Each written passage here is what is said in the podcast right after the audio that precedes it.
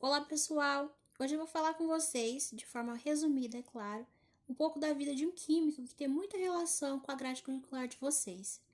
A maioria dos estudantes está familiarizada com o cientista e químico Frederick August Kekulé em relação ao estudo do carbono em química orgânica, já que o mesmo passou sua carreira estudando o elemento químico e elaborou diversas teorias e descobertas.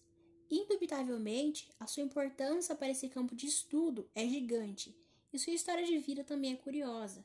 Kekulé nasceu em Darmstadt, na Alemanha, em 1829 e anos depois ingressou na Universidade de Gießen no curso de arquitetura.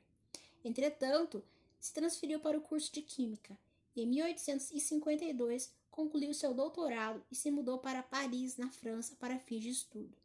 Na Alemanha, tornou-se professor universitário e atuou na Universidade de Heidelberg. E na Bélgica, em 1858, ficou responsável por uma cadeira de Química.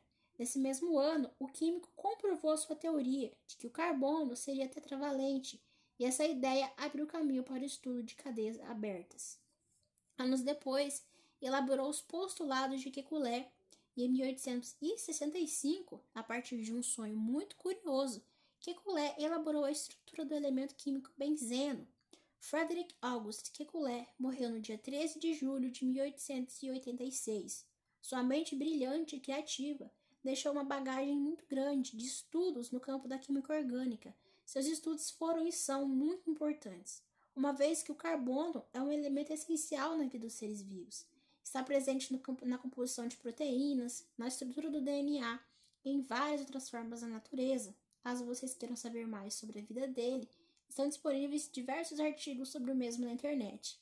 Tenha um bom dia. Até a próxima.